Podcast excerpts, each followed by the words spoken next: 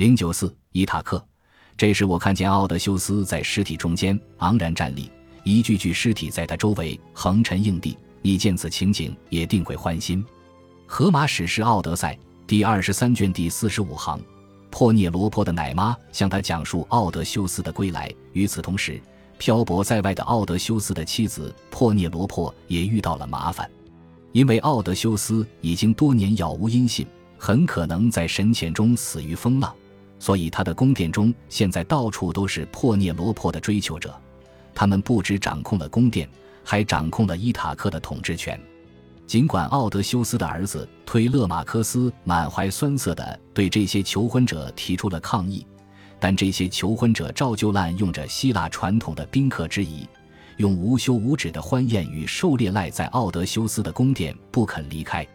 珀涅罗珀把自己关起来，日复一日的纺线，宣布只要他完成一幅挂毯，就会在求婚者当中选定配偶。为了无限期的推迟这个不幸的时刻，他每晚都会拆掉白天纺好的线头。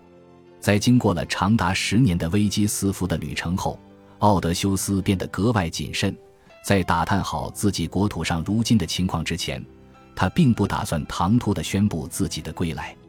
特洛伊战争与之后十年苦难的风霜摧残，使他变得行销鼓励。除了他忠诚的猎犬以外，没有任何一个人认出他。雅典娜又将他变得更加衰老，以增强他化妆的效果。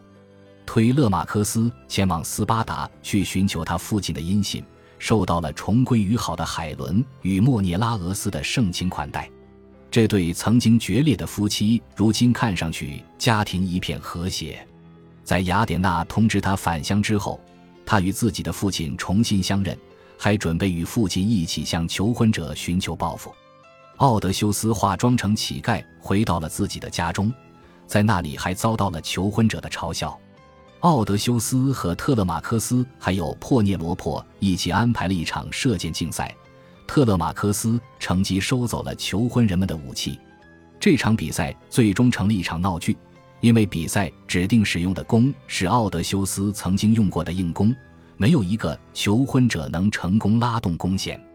轮到奥德修斯上场参赛的时候，四周响起一片嘲讽的笑声。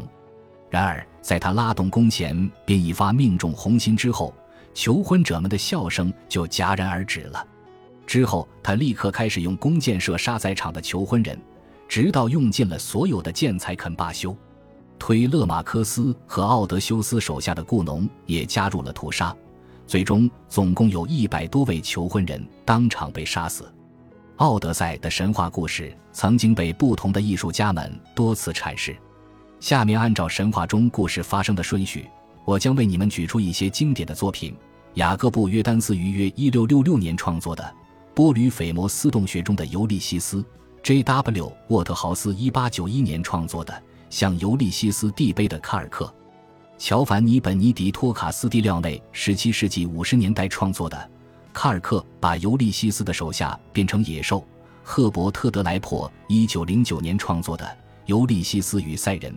阿诺德·伯克林一八八三年创作的《奥德修斯与卡吕普索》，平图里乔约一五零九年创作的《珀涅罗珀与求婚人》，乔治·德基里科一九六八年创作的《尤利西斯的归来》，弗朗西斯科布里马蒂乔一五四五年创作的《尤利西斯与珀涅罗珀》。尤利西斯还活跃在詹姆斯·乔伊斯于1914年至1921年分篇发表的同名长篇小说中。那些先前并不了解奥德修斯传说的人，恐怕要比那些已经对此有所了解的人还要更难理解这部西方文学史上的巨著。